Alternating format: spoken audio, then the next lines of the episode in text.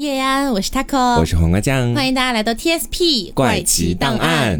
好，今天呢，我们又回到了案件系列。是的，那其实呢，就是距离我们上一次做案件也就隔了两期而已。嗯啊，但是大家现在对于案件的这个节目内容需求量，我觉得可以说是它与日俱增。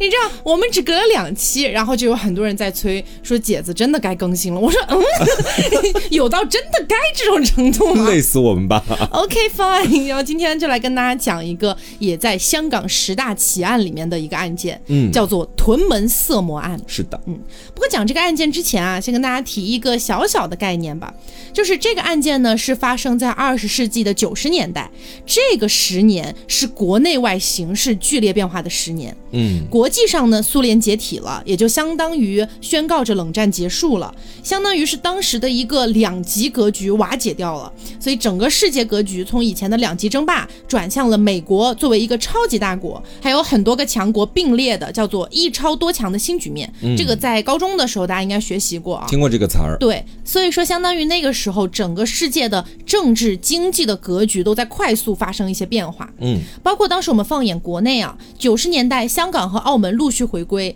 加上国企改革，国有单位的职工大批量的集中下岗，同时又有新一轮的下海经商的风潮开始席卷全国。嗯，包括是沿海地区。特别是沿海的大城市全面崛起，外出务工的人口迅速增长。所以在二十世纪最后的这十年里面，不管是国际还是国内，不论是政治还是经济，都处在一个剧烈变化的一个环境里面。嗯，很动荡那个环境。对对对对对对。所以当时社会上的不确定因素太多了，也就导致啊，这个社会治安情况可以说是急转直下吧。嗯。那么在九十年代就有一系列在我们今天看来可能是重案要案大案的这样的。一些案件频发了，是。那么今天我们要讲述的这个案件呢，也是发生在九十年代的。这个案件的凶手叫做林国伟。这个人他曾经在香港新界屯门区犯下强奸、抢劫和谋杀案，让当时居住在屯门区的很多女生都是人心惶惶的，并且也让香港在九十年代因为这个案子再次轰动一时。嗯，后来经过警方的查证证实，被他侵犯的女子多达十三个人，其中有三个人被杀。凶手最后呢是被判了终身监禁的。这其实能很明显的看出来，这也是一个变态杀人狂。是的。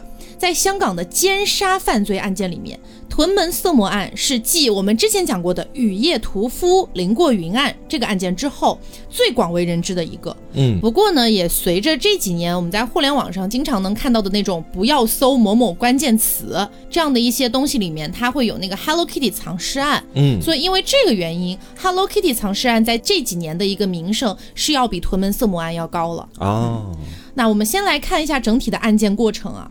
一九九二年的四月二十四号凌晨四点钟左右，当时年仅二十一岁，住在屯门大兴村的林国伟，在屯门公路上喝着啤酒在开车呢，啊，还在酒驾。是，此时有一辆出租车从他旁边掠过，出租车内有一名夜归少女，长发披肩。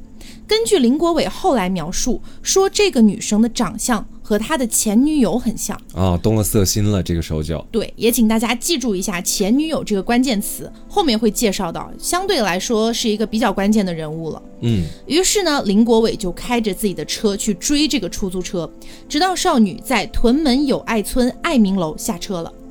当时年仅十九岁的这个少女在电梯大堂等待电梯，林国伟就藏匿在一个暗角的地方。等电梯到达了之后，林国伟一个箭步扑出，直接就闪进了电梯里面，强行勒住了少女的脖子，把少女扯出了电梯，并且在楼梯间里面把少女强奸了，随后抢走了这个少女的呃手提包啊，以及一些饰品等等的。这是林国伟犯的第一起案件。嗯。当时事发是在凌晨，因为整个过程太过于迅速了，所以这个少女对林国伟的一些基本样貌特征没有什么头绪，包括警方呢也只能够带这个少女去医院做检查，在少女的身上找到了林国伟的体液。虽然当时啊已经有 DNA 技术了，但是很可惜的是 DNA 数据库还没有建立，所以说单凭体液没有办法直接找到凶手，所以警方就只能先把这个 DNA 的样本保存下来了。当时除了这些体液，可以说是没有什么其他的线索了。嗯，这个地方给大家补充一下 DNA 技术的发展啊，因为之前我们做很多案件，经常会提到 DNA 技术呢是一八六九年就有了，最早是一个瑞士的医生发现的。中国大概是一九八五年开始广泛使用，但请注意，这里只是 DNA 技术，而不是 DNA 数据库。中国的 DNA 数据库一开始是建立在新世纪初，也就是千禧年之后。而当时案发是九二年，香港也还没有回归的时候，当时 DNA 数据库没有办法说那么快的就建立完整的。是，嗯，那回到案件本身，我们刚刚讲的这起案件呢，是发生在一九九二年的四月二十四号，接下来就要来到一九九二年的六月二十六号。当时有一个三十二岁的夜总会的一个女服务员，也是在凌晨四点半左右下班之后，搭乘出租车回到了屯门建生村，当时呢就被林国伟给盯上了。这里注意一下，同样也是凌晨四点左右，同样第二个受害人也是在电梯里面被人强行拖出去，并且加害的。嗯，而同年八月二十二号，也就是第二起案件的两个月之后。林国伟又在凌晨的时候，在屯门新河里把一个三十九岁的女子掐住脖子，拖入草丛里面强奸。那我们前面讲到第一起案件，那个十九岁的女生本身也已经报警了。这里讲到的两个女生也报警了，但是呢，警方也都只能保留林国伟的精液样本，因为受害人在当时可能处于一个比较混乱的状态，没有办法认清林国伟长什么样子，但至少。通过 DNA 鉴定，可以确定这三起案件都是同一个人做的。是，其实这三起案件整个罗列下来，你就会发现林国伟的作案其实是有一定的规律性的。嗯，一个是在时间上面，第一起案件是在四月份，对；第二起案件是在六月份，第三起案件在八月份。是的，他是每隔两个月就会开始出去作案一次。嗯，然后作案的手法也都大致相同，是，大致就是尾随女性到某一个相对比较僻静的地方啊，可能是在那个电梯间里面，嗯，也可能是在夜里的。对，那个草丛旁边的马路上，把他们直接就抓到一个地方去实施强奸。嗯，我觉得这个整体的作案过程和手法是相对来说比较粗糙的。嗯，就相比于我们前面提到的那些凶杀案来说，因为我们前面提到的不少凶杀案的凶手，他们都会去提前踩点，嗯，甚至于说提前就选好受害人，到后面才逐步的去履行自己的计划。但是林国伟好像更多的都属于那种临时起意，而且没有很强的反侦查意识。嗯，我觉得他没。没有那么强的反侦查意识，有一个点也是和我们前面提到的时代动荡有一定关系的。是的，时代动荡就导致治安的管理能力下降，就导致他自己在做这些事情的时候有种肆无忌惮的感觉。嗯，那么当时警方就立刻明白了这是一个连环的犯案，所以呢就立刻把三个人都找过来了，去询问，哎，这个凶手大概长什么样子，体型啊，样貌特征，能不能再详细描述一下？但是呢，这三个女性对于当时那种比较混乱的场景，加上她们可能比较紧张、比较害怕，所以只能非常零散的回忆起当时的一些情况。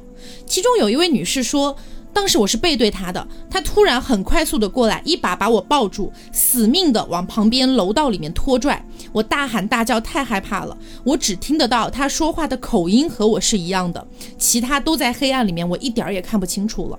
另一位女士详细描述了一下林国伟的发型以及体型，但是对于他的长相很难描述清楚。那这三位女士虽然说提供了一些信息，但是在当时这样的打扮、体型、发型的人太多了，很难凭借这样的一些信息去抓捕凶手。而且，即便当时已经有了一些监控设备，但是当时的监控设备其实是相对来说比较模糊的，加上监控分布的密度其实也不高，以及凶手会有一些刻意的掩饰，所以其实很难看出来在监控里的这个人是谁。线索呢就在这个地方暂时断掉了。那也给大家补充一下关于监控的信息啊，我们之前做这个凶杀案的时候也经常讲，世界上首台彩色监控是诞生在一九七六年的，英国是最早普及监控的国家，我们国家首次引进监控呢是在一九八七年，然后在一九九五年到两千年小规模使用，两千零四年开始我们国家才开始强调说公共场所要进行安装，一直是到二零零六年到零八年才大规模普及的。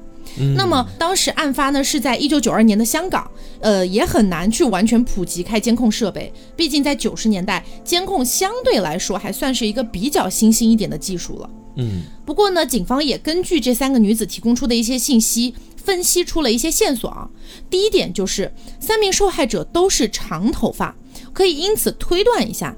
这个凶手可能对于长发女子是有一些嗯奇怪的一些想法或者癖好的，也有可能是他的那个前女友就是长发，对，所以在之后看到长发的女性，心里面都会想到那个前女友。嗯，那么第二个点呢，就是从凶手的手法上面可以推断出，这个凶手非常熟悉屯门区这个地方，因此呢，他很有可能就住在屯门区。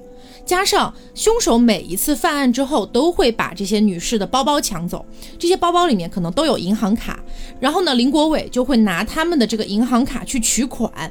可是其实这个取款的位置距离那个案发地点是有相当的一段距离的，但林国伟每次都能比较快的就去取款，所以当时警方判断他应该有车，嗯啊是可以开车的。第三个点就是根据受害者的描述，我们可以得知，虽然说他们没有看到林国伟到底长什么样，不过隐约能够判断他的身高大概在一米六五到一米七之间，不高，但是身体比较健壮，而且呢，从受害人的伤势我们能够看出来，凶手是习惯用右手的。那么这三起案件发生了之后，相当于半年左右的时间，屯门区发生了三起类似的案件，可想而知，一定是人心惶惶的。毕竟屯门区这个地方的面积大概也就八十五平方公里左右，相当于只比杭州的滨江区大了那么一丢丢，很小。对。也就像我们前段时间有一个谣言哈，大家注意是谣言，官方已经辟谣了。就是前段时间有一个谣传说下沙，就是杭州下沙啊，出连环杀人狂。对，出连环杀人狂，当时也是传的沸沸扬扬，好多人都说不敢去下沙了，都不用说这个是谣言了，你就更别提屯门区这三起案子是真实发生的了。嗯，那也因为像黄瓜刚才讲到的，第一起案件在四月，第二起在六月，第三起在八月，都是间隔两个月，所以大家就会去猜测凶手下一次犯案很有可能在十月。嗯。但是，一直到十一月底，凶手都没有再次犯案，所以在十一月底左右呢，屯门区那种比较紧张的气息有了一些缓和，松懈了。对，直到一九九二年的十二月初和月底，他先后在同一个月两次犯案。一九九二年的十二月三号，大兴村的一名女子深夜回家的时候，突然被人从背后勒住脖子，直接勒晕。苏醒了之后，发现被人强奸并且抢劫了。第二天和亲友去报警。同样是在十二月，在月底的二十八号，另一名女子和自己的丈夫在唱卡拉 OK 的时候，丈夫因为要上早班，所以先行离去。结果这名女子在回家的时候，不幸在楼梯间被强奸了。一个月内连续犯案两次，让屯门区的市民再次陷入了恐慌，也让警方突然又是倍感压力了。于是当时警方决定要派出几名和之前的受害者的身形样貌很像的女警察去引蛇出洞。但是呢，没有太大的成效。呃，林国伟并没有现身。后来时间又到了一九九三年的二月二十四号，也就又是两个月之后，林国伟再次出动。这次又是凌晨四点左右，受害者是一名五十岁的家庭妇女。她当天晚上在和朋友打麻将，打完麻将之后独自回到友爱村，被林国伟勒住脖子拖到楼梯间。而这一次，林国伟有可能是用力过度，也有可能是蓄意为之。他把对方勒死了哦，嗯，第一次杀人，对，而且他并没有强奸这个受害人，只是在他的身上留下了体液，并且带走了受害人的包包。从这一起案件开始，林国伟就不再局限于侵犯了，而是开始杀人了。两个月之后，四月十四号，有一名二十二岁的女生深夜回到大兴村的住所，也被林国伟掐住脖子掐死，并且强奸。这是第二条人命了。哦，哎，其实通过这个就可以看出来，也是我们前面所讲到的一个理念，嗯，就杀人犯，尤其是那种变态杀人狂，还有连环的，哎，连环杀人狂，他们感觉都是有一定特点在身上的，对，一个是我们前面说到的比较规律性的那种作案，嗯，还有另外一个就是他们的犯罪行为是在逐步升级的，是的，这个升级的概念其实不只是通过这起案子，大家听前面的案子应该也能够感觉到，他做的事情是越来越恶劣，嗯，你有没有想过，就是前面不是讲到说，呃，大家猜。测下一起案件可能是在十月份嘛？嗯，就是大家猜测可能发生的第四起，但不是没有人报案嘛？嗯，有没有可能是当时的受害者不敢报案？哦，其实已经发生了。对，也有可能。因为我们这里要讲到啊，前面跟大家讲了，林国伟后来供述他一共是侵犯并且杀害了一共加起来十三个人，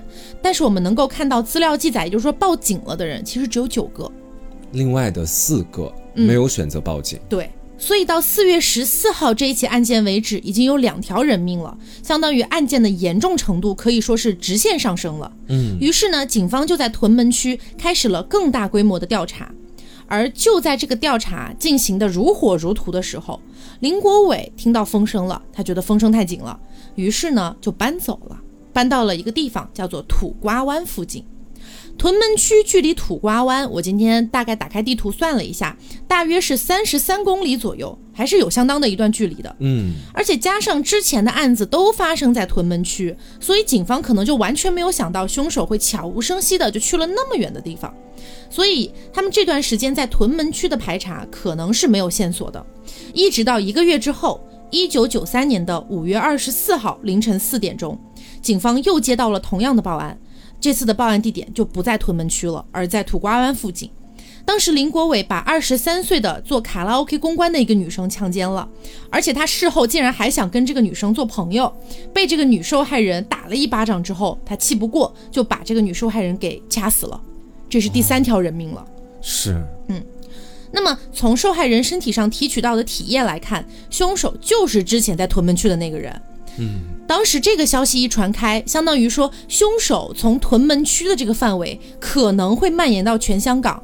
毕竟当时已经犯下了一共八起案件，造成三个人死亡了。对他一直在不断的转移地方，说不定下一步就是继续转到其他的区域去了。嗯，所以当时的香港市民可以说是非常害怕了。同年的八月五号，又是两个多月之后，林国伟又盯上了另外一个二十一岁的少女。在强奸了这个少女之后，他强迫这个少女交出自己的手机号码，而林国伟在几天之后想要再次打电话约这个少女出来，但其实在这期间，少女已经和他的哥哥一起去报案了。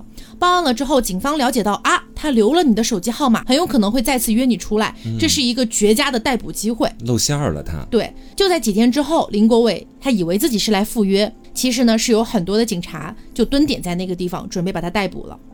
当时的逮捕过程也很顺利，经过体液的 DNA 鉴定，证实了他就是在香港这个地方霍霍了两年的屯门色魔。嗯，先后在友爱村、大兴村、益丰大厦，包括土瓜湾附近强奸并且劫持九名女子，杀害了当中的三人。这是警方了解到的情况。嗯。其实通过这个就可以看得出来，我还是维持我原本在前面的那个看法。嗯，就林国伟这个人，他本身并不是那种特别高智商的杀人犯，相反，我觉得他最后的抓捕也挺印证前面说到的，就是他反侦查的意识很差劲。嗯，他往往都是有种那种漏网之鱼的感觉。对对对，就得益于治安好像管理松懈，所以他才有机会能够犯那么多次的案。嗯，而且包括我觉得最后一次他真的很胆大妄为，就是他居然还敢给受害者留自己的电话号码，是还。敢去赴约，他可能真的是觉得当时的治安非常之差，他才敢这样做的。对，他也觉得说那些受害者根本就不敢报警，所以说自己才会去做这些事情。是的，那么这起案件整体的案发过程，我们就跟大家复盘完了。其实相对来说没有那么复杂。不过，我觉得在进入庭审阶段，以及在进入凶手的生平介绍之前，我觉得可以先跟大家讲一下当时的案发背景。嗯，不知道大家还记不记得哈？就上一次的香港十大奇案，我们跟大家讲的不是雨夜屠夫案嘛？嗯，当时里面的那个凶手林过云，他是在香港的深水埗这个区生活，还有长大。那屯门色魔案的凶手林国伟是在屯门区生活，前面也讲到了。嗯，这两个区其实是有一定的共同点的。是的，我们可以先来了解一下屯门区究竟是个什么地方。它呢也是香港的十八区之一，也是香港人口最多的住宅区域之一。嗯，深水埗我上次也跟大家提到了，也是住宅区域居多的。嗯，那它之所以能够成为住宅区的一个非常重要的原因，就是在上个世纪七十年代，一九七零年左右的时候，屯门区因为它临海，它就开始填海造地。而且在那些新开发的土地上面建起了许多用于住宅的高楼，所以就不少人都选择住在了这个地方。还有另外的一个原因是，屯门区这个地方的房租相对来说是很便宜的。嗯，因为屯门的位置离香港的市区比较远，路面的交通主要就靠屯门公路还有青山公路可以连接到香港的市区里面。一般从市区坐巴士到屯门需要半个小时到一个小时的时间，嗯，也是比较长的。我觉得，因为毕竟是在一个城市里面还需要有这么久的一个通勤时间，嗯，那正是因为离市区比较远，而且交通呢也不是特别方便，所以这个地方的租金一直都比较低。这个地方的租金低到什么程度？只是香港中环的一半。嗯，根据我们现在能看到的资料啊，屯门区大概有百分之七十的人口都居住在公共房屋。公共房屋是什么意思呢？其实也就是我们内地所说的廉租房。嗯，啊，就这样的地方。那其实说到这里，不知道大家有没有发现哈，无论是雨夜屠夫案还是屯门色魔案，案发地点都是在人口非常密集的香港住宅区里面。嗯，为什么凶手他往往会选择在这些区域里面作案呢？我们上期节目其实也有说到，住宅区按理来说应该是人多眼杂的，人口非常多，凶手肯定不好下手作案呢。但是从另外一个角度来说，在相对贫穷落后或者远离市中心的区域，它的治安管理往往会更加松懈。是的，而且我们前面也提到，在当时那个时代，治安管理本来就已经挺松懈的了。嗯，而且住宅区的居民，他们往往都会有一个非常明显的特点，就是日出而作，日落而息。很多人白天乘坐各种交通工具到市中心或者周边去工作，但一到夜晚，大部分的人结束了一天的工作之后，都会选择回家休息，不再外出了。嗯，那我们可以说，深夜的住宅区基本是没有什么夜生活的，是很安静的。那结合这两点，既安静，同时治安管理也比较松懈，就很容易成为凶手作案的一个首选区域。所以，我们说这也是为什么雨夜屠夫案和屯门色魔案都发生在香港住宅区的一个原因。嗯，而且我们前面介绍过，深水埗这个地方相对来说是比较贫穷的啊，而屯门区的这个贫困比例其实比深水埗还要严重。嗯，我们前面讲到了屯门区大概有百分之七十的人住在廉租房嘛，那我们再从经济数据上面看一下啊，我们按照二零一九年的分析报告来看，香港各区的贫困户比例，深水埗只能排在第六。嗯，深水埗的贫穷户比例大概是百分之十六点六，而屯门区是高居在第二名的，它的贫困户比例高达百分之十五点八。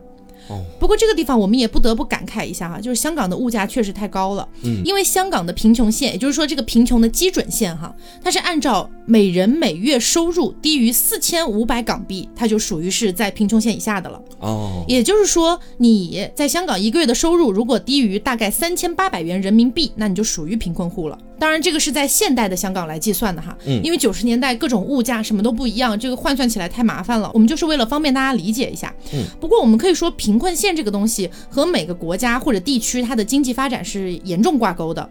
发达国家和发展中国家的悬殊是特别大的，甚至没有什么比较的意义。嗯，比如说法国的贫困线是每人每月收入在五千七百元人民币以下。哦，我这里都是把美元换算成人民币的哈，而越南是人均年收入在一千五百元人民币以下才叫贫困。对，这怎么比？没得比。对，没有意义，而且甚至是比起来没有意义，你懂我意思吧？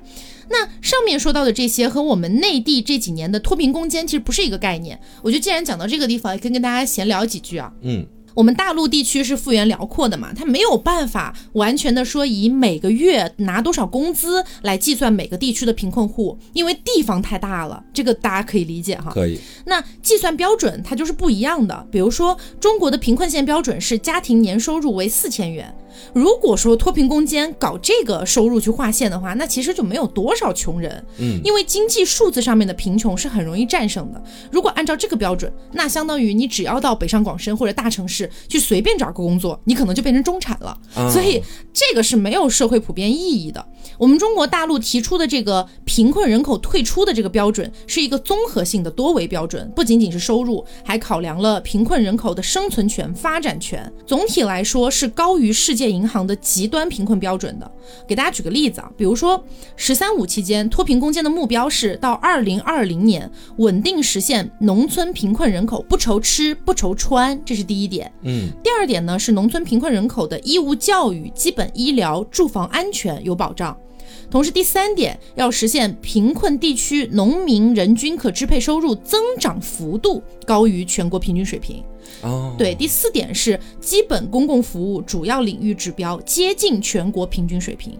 所以它是考量了很多个维度的，一步一步来的，等于是没错。因为之前就是关于脱贫攻坚这件事情嘛，其实网上会有一些不太一样的声音。我觉得可能是基于大家对于这个脱贫攻坚它要实现的目标不是特别了解，所以我觉得在这里是可以跟大家浅浅的聊两句的。我觉得大家了解了这些东西之后，可能才会意识到我们国家的脱贫攻坚到底是在做什么事情。是。那么一直是到了二零二零年的十一月二十三号，贵州宣布了最后九个深度贫困县退出贫困县需。序列。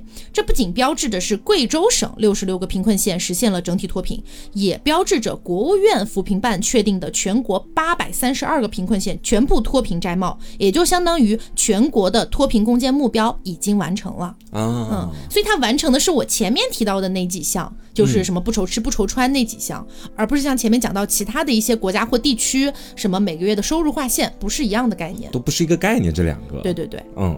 好，那我们接下来来回到这个案件里面来哈。前面我们是说到了林国伟已经被警方抓捕归案了，在之后呢也进行了长时间的一个审讯，嗯，直到一九九四年的九月份，屯门色魔案是正式开庭了。但是可能是出于羞愧的原因哈，在开庭期间没有任何一个林国伟的亲友在法庭上面出现，嗯，也就是从头到尾都是他一个人在那个地方。法庭上面呢，林国伟承认自己犯下了八项强奸罪和七项行劫罪。但是他否认犯下三项谋杀罪，他坚称是哦，我是错手杀人，不是故意的。这也引起了当时在现场的受害者家属的集体反抗。嗯，这里就可以跟大家来说一下了哈，错手杀人就是我们通俗意义上所讲的过失杀人。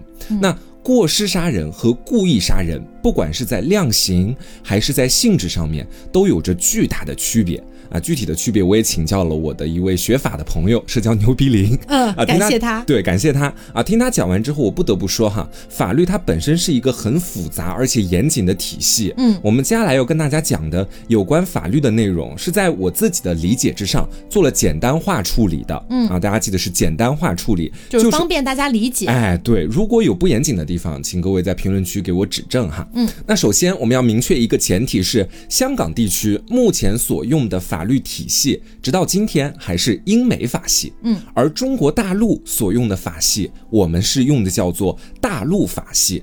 这两种法系它有一定的区别，但是值得一提的是哈，运用大陆法系的国家不仅仅是包括中国大陆的啊，还有德国、法国等其他的一些国家。嗯，大家不要觉得名字里有大陆两个字就指的是专门在中国大陆实施的法律体系。那关于大陆法系和英美法系的一些具体的区别，有机会的话，我们也可以单开一期节目跟大家好好讲一讲，因为这真的是一个非常非常庞大的命题。对对对，还有一定的历史渊源在其中。今天就不给大家细细的去。说了，我们今天只是要运用到大陆法系里面所提到的一个犯罪分析方法，去带领大家一起去理解故意杀人和过失杀人这两种罪名他们在本质上的一个不同，嗯，以及为什么有很多的杀人犯，我们以前做过的案件里也有出现过哈，在审讯的过程当中，他们都会选择说我有精神病，啊，选择说出这句话，拼了命的想把自己往过失杀人这个罪名上推。我们来说一说为什么今天。然后前面就跟大家说到了，我们会运用到一个来自于大陆法系的分析方法。这个分析方法名字叫做犯罪构成的四要件，你可以把它简单理解成在什么样的情况下，到底怎么做才能够称之为犯罪？啊，这四要件分别是犯罪客体、犯罪的客观方面、犯罪主体和犯罪的主体方面，是不是有点懵了？嗯，不要着急，我来一个一个解释给大家听。其实它很好理解。我们先来说犯罪客体。犯罪客体指的就是啊，犯罪行为到底侵害了谁的什么利益？比如说有一起案件是凶手把受害者杀掉了，那么他的犯罪客体就是凶手侵犯了受害者的生命权。哦，可以理解吧？明白。再举个例子，有一起案件是犯罪嫌疑人殴打了这个受害者。那么他的犯罪客体其实就是犯罪嫌疑人侵害了受害者的健康权，嗯，他一定得是某个人侵害了谁的什么权利啊，叫做犯罪客体。嗯，当然这也只是一种简单的理解方式哈，根据案件情节的不同，也会夹杂其他的权利侵犯进去。嗯，我只是想通过这几个例子告诉大家，犯罪它本身是一定侵害了什么群体的什么利益的，这个利益就是我们所说的犯罪客体。嗯，那犯罪的客观方面。它指的就是用什么样的行为或者方式去侵犯了别人的利益，重点在于用什么样的方式和行为，在什么样的条件之下。说到底，犯罪的客观方面指的就是凶手不是犯案了吗？那他做了什么呢？怎么做的呢？而，这个行为必须是已经实施的，不然就谈不上犯罪了。哦，我明白了。那简单来理解就是，如果说有一个人他去法院说我对他造成了某某某某权的伤害，嗯，结果他说我只是在背后诅咒他，这种就是不行的，对吗？对，那就是客观方面不符合，对吧？好，因为他没有一个实质性的伤害给到。嗯，那我们再举个极端一点的例子，就是杀人凶手入室抢劫，用刀子捅死了这个屋子里面的主人。嗯，那么我们就说入室抢劫用刀捅死了受害者，就是这个案件的犯罪客观方面。嗯啊，然后我们再来到第三点，犯罪主体，这个就指的是这起案件它的凶手到底是什么样的一个人，是什么样的人实施的这个案件。嗯，凶手是一个完全健康的自然人，还是有精神疾病，还是未成年人或者孕妇等等群体。哦，凶手身上的不同身份和标签，往往也会影响到案件的最终定性和判决。嗯，这点是很好理解的吧？嗯，就你到底是一个什么样的身份和标签的人？那举一个例子，比方是说，现在我们都听说过贪污罪。你像我跟 Taco 这种日常在生活里面去当主播的自然人，嗯，我们是不会涉及到贪污罪的啊。对，只要我们不走进到对国家的那种体系当中去。所以说，如果说我跟 Taco 有贪污罪，那么通过这四个分析就不符合了，因为我们犯罪主体根本就不符合在其中呀。我们根本就不可能去贪污。对。那 当然不是我的意思，是我们没有那个条件，对对对，可能性，我们不是那个主体。嗯，那犯罪的主体方面指的是什么呢？它指的就是凶手在实施犯罪时他的主观心理是什么样的。嗯，往白了说就是凶手在作案的时候他的主观意愿是什么样的？是想把受害者杀掉，还是不想杀掉受害者，只做了一些口头上的威胁和胁迫？所以归根结底，犯罪的主体方面只有两种情况，一种是故意。还有一种是过失。在我们今天说到的这起案件当中，林国伟反复强调自己是过失杀人，其实就是想表达的是，他一开始并没有把受害者杀掉，是在某种过失之下才导致了他的死亡。不小心的，对，他想表达这个点，对，他就想通过这种方式来逃避故意杀人所带来的惩罚。嗯，那说完了犯罪的这四个要件，我们就可以来总结一下，顺便呢就把这四要件放到这个案件当中，跟大家一起来去讲述一下，方便大家的理解。哈，屯门色魔案，按照我们的第一认知，我们都会觉得凶手林国伟他犯的就是故意杀人罪，嗯，对吧？对。那么想要完成故意杀人罪，从犯罪的四要件来看，必须符合以下的这些条件，我们一个一个来对哈。好，首先从犯罪客体的角度，凶手必须侵犯了受害者生命的权利。啊，往白了说就是受害人必须达成死亡这个结果，才是故意杀人罪的犯罪客体。嗯嗯，能明白吧？对他杀了三个人吗？对，那凶手林国伟在这起案件当中是完全符合的，切切实实杀了那么多人，而且导致了他们的死亡。嗯，那再从犯罪的客观方面来说。凶手是通过某种方式，在某种客观条件下导致了受害人的死亡。林国伟同样是符合的，嗯，他是通过徒手将受害者勒死这样的形式导致受害者的死亡。是，那再来看犯罪主体和犯罪的主体方面，如果我们想要得到。故意杀人罪啊，这样的一个罪行，包括是最终的这个结果。那最理想的状态是不是就是凶手是在完全健康的自然人状态下，明知自己所做的行为会导致受害者死亡，并选择继续行凶啊？对，在这样的一个刑事逻辑之下，凶手才算完全符合故意杀人的犯罪四要件吧？嗯，在最后的判决当中，也会直接给他这样的一个罪名，不会出现其他的波折。嗯，但是这起案件到这一步的时候，就出现了一个小小的波折。是什么呢？是林国伟的辩方律师找来了两名精神科的医生，替林国伟进行辩护。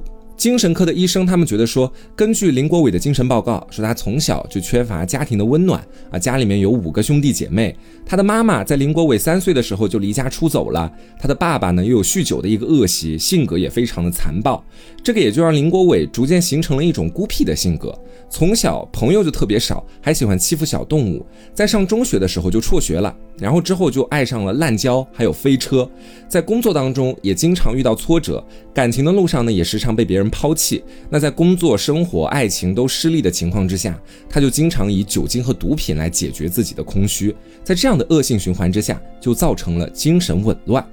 透过现象看本质啊，其实精神科医生说的这么一大通，无非就是想在犯罪主体。和犯罪的主体方面这两点上做文章。嗯，能看到吧？对，因为我觉得客体上是没有办法做文章的。对，它造成的事实就是事实，但是主体上，因为我们存在一个就是他主观，他到底是怎么想的？对，就这个东西就很难完全去以一个呃就是实锤去锤他的那种感觉。对，基本上他在客体上无从辩驳呀，证据确凿，还有那么多证人还活着。对，那。我们前面也提到过，如果犯罪主体是精神疾病的患者，那么就有可能改变案件的本质。嗯，因为精神疾病的患者可能是在发病的状态下去作案的，这是一种非主观自愿的行为，也有可能就是把林国伟从主观的故意杀人变成了一个过失杀人。嗯，因为他杀人的行为是在自己无意识的状态下去完成的，他精神有问题的情况下。对，不过呢，啊，控方律师在随后就指出了。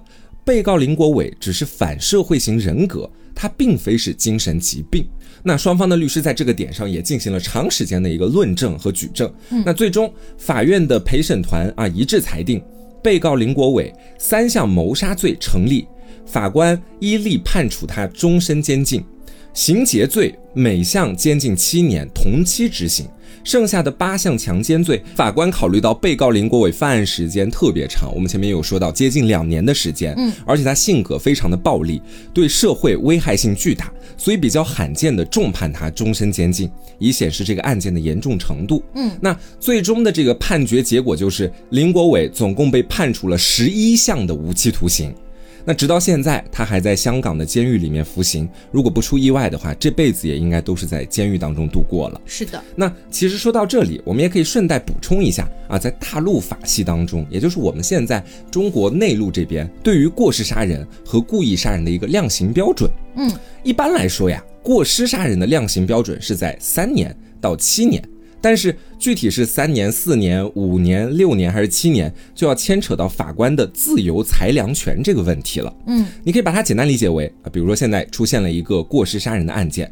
啊，出现了，法官也收到了，但是在判决的时候，法律并不会明确的去标注说这个案件它就应该判三到七年这个区间当中的一个具体年份。嗯，法律没办法做到这一点吧？因为不同的案件它面临的情况都不相同。对，这个时候就需要法官他结合经验啊，还有个人的判断，以及当地判决的一个先例，比如说以前发生过类似的案子，判的是几年呀？啊，做一个综合的裁定。那法官在此时其实就有了一个我们前面说到的自由裁量权。就是在三到七年这个区间之间选择，哎，当然了，我国现在正在通过不断的去完善法律法规，减少法官的自由裁量权，保证最大化的一个公平。嗯，因为感觉如果自由裁量权被嗯就是暗箱操作了的话，还是有一些不够公平的地方存在。是我们再来看故意杀人罪哈，故意杀人罪的量刑标准是在三年以上十年以下。当然，这要具体情况具体分析。在面对某些性质特别恶劣的案子的时候，十年并不是最高值。嗯，比如说某起故意杀人案当中，凶手不仅杀了人，还分尸了，还把尸块通过快递的方式邮寄给了受害者的家人。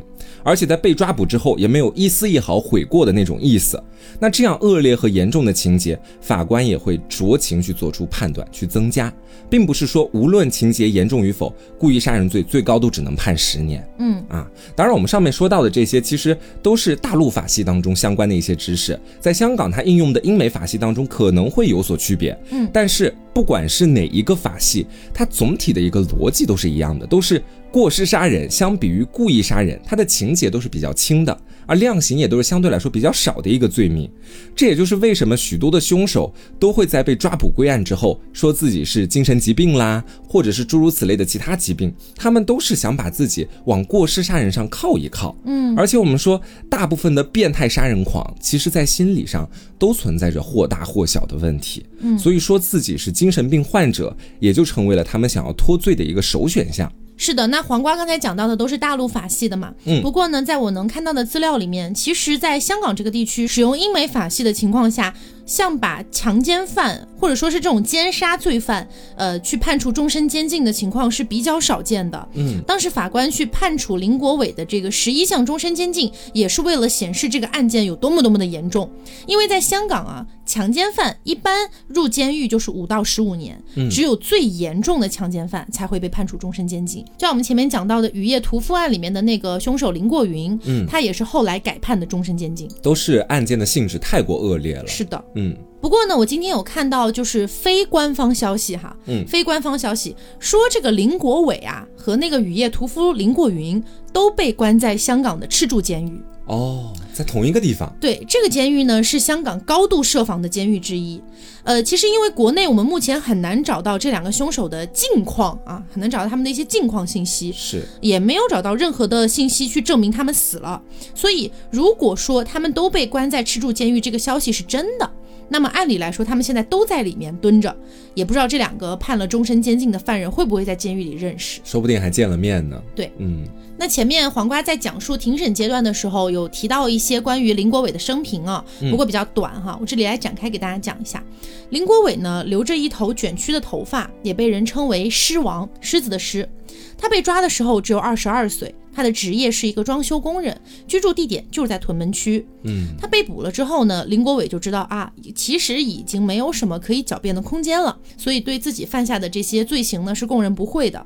警方也通过 DNA 比对之后，就确定了他就是这个真凶。那林国伟呢，后来也是讲起了自己的过去。林国伟是土生土长的屯门人，但是他小时候家里有一些变故，所以让他的整个童年不是特别幸福。他的爸爸是一个小商贩，性格比较的暴烈吧。嗯，因为没有什么文化，所以他爸爸解决问题的方式就是动用武力。下班之后呢，就很爱去赌博呀、喝酒啊。一有不开心的，就会对他的妈妈就是拳打脚踢、家暴。那么在林国伟三岁的时候，他妈妈终于是忍受不了了，离家出走了。林国伟呢，就此和爸爸还有几个兄弟姐妹相依为命。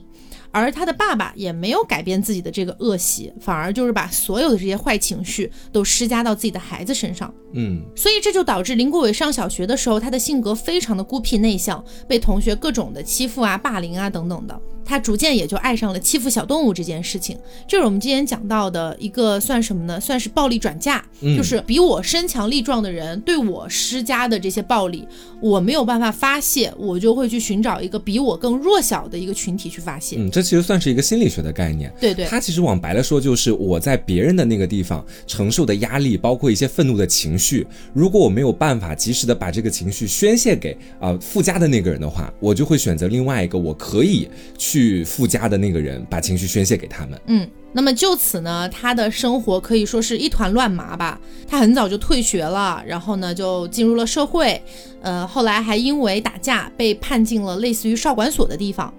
成年之后呢，也和他爸一样，开始喜欢上了抽烟、喝酒、赌博这些事情，还会服用一些非法的药物。后来喜欢上了赛车，然后因为他开赛车的方式非常的狂野，所以他这个狮王的这个名声就渐渐的打响了。也通过赛车这件事儿呢，赚了不少钱。从这个地方开始，我们就要提到最一开始讲到的他的那个前女友。嗯，他在赛车场上认识了他当时的那个女朋友。你可以想象一下，这样一个人，他可能在社会上并没有体会过什么太多的温情，然后从小家里面也没有给过他太多家庭的温暖，所以他一旦遇到一个让他觉得，哦呦，呃，对我好好啊，我好喜欢啊这样的一个角色的时候，终于体会到了被爱的感觉，对，他就抱着不放了嘛。是，结果没想到这个女的吧，主要就是图他的钱，呃，把他的钱骗到手了之后，就彻底的离他而去了。所以林国伟从这个时候开始就痛恨起了女人，并且呢就更加的放纵。所以他第一次作案，也就是在我们前面提到的那个第一起案件，我讲到的，他看到旁边经过的那一辆出租车上面坐着的那个女生，那个十九岁的少女，长得特别像他的前女友，他突然就怒火中烧了。从这个时候开始，他的那种负面情绪就可以说是有点不加控制的就宣泄出来了。是。就其实听到这个地方，我觉得说我没有很可怜他，因为他到后面还是犯下了很多不可饶恕的罪行。嗯，我只觉得会有一些落寞，因为在上一次说到雨夜屠夫案的时候，我记得当时讲到林过云，他小的时候也有一个非常暴力的父亲，嗯，然后也是没有在家庭当中体会到什么爱的感觉。我觉得他们两个其实相似度还蛮高的。是的，而且林国伟说啊，他当时其实是没有预谋的，但就是第一起犯案了之后，他实在是控制不住了，而且。他确实是对长发女性有恨意的，因为就是觉得长得像他前女友，所以他要去复仇。呃，每隔一段时间，大概就两个月为一个周期，他就会出去寻找他所谓的猎物。而且他还说了，其实当时那个十月份，也就是大家推测的第四起案件发生的时间，他确实作案了。只是当时的受害人没有报警啊。嗯，真是这样。对，而且呃，林国伟在供述这些内容的时候，他还讲过一句话，他说：“人人都说我是垃圾，看不起我，我就要做一件惊天动地的事情，证明我不是垃圾。”可是我觉得，就是你知道，很多这种连环凶杀案的凶手，他们有的时候讲出来的这些话，都让我觉得正常人很难理解。对，就你做出这样的事，不是更觉得你是垃圾了吗？对啊，而且他选择的就证明自己的方式有那么多种，为什么偏偏选择违法的那条路来证明自己？对，他的逻辑是很奇怪的。又让我想到上一次林过云案，他不是杀了那个妓女吗？然后不是说妓女就该死？对，然后是说他自己在替天行道。嗯，他们有时候证明自己的那种方式，确实脑回路跟正常人不太一样。嗯。所以今天这一起香港十大奇案里面的屯门色魔案就给大家分析到这里了。嗯，而且我觉得说，其实